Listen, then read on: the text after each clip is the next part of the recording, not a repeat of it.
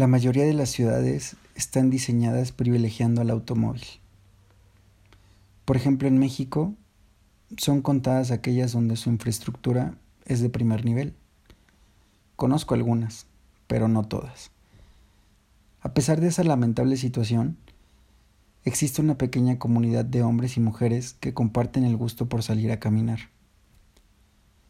Y descubren una serie de cosas que no están al alcance del auto. Curiosamente me he unido a esa comunidad.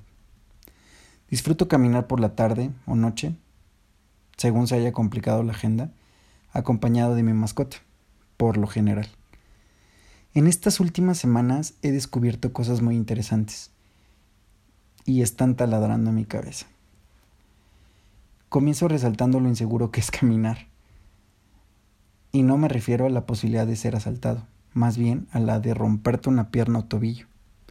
Tristemente nuestras banquetas o caminos están hechos pedazos. Sin temor a equivocarme, podrían formar parte del récord Guinness la cantidad de hoyos y coladeras sin tapa. Prácticamente es nula la posibilidad de no caer o tropezar.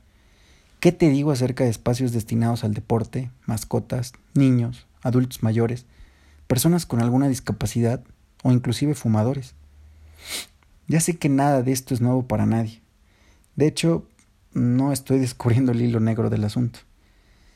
El punto es que estamos acostumbrados a convivir tanto con el error que nos resulta normal y preferimos guardar silencio. Las ciudades están creciendo a un ritmo acelerado. Junto con ellas, la población demanda más servicios, industria, comercio, infraestructura y mucha tecnología.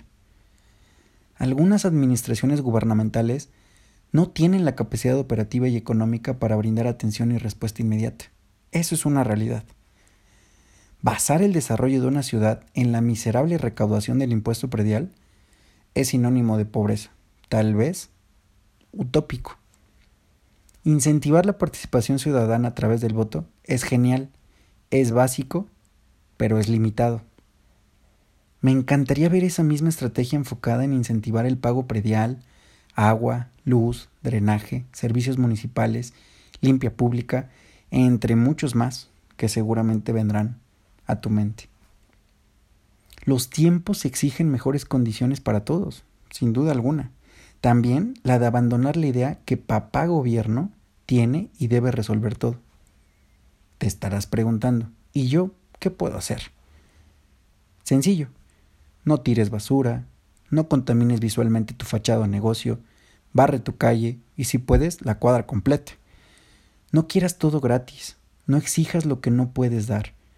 Paga las cuotas de mantenimiento de tu fraccionamiento, investiga mejores prácticas, proponlas a las personas adecuadas, denuncia lo que está mal, aplaude lo que está bien, cuida y embellece el espacio que tienes.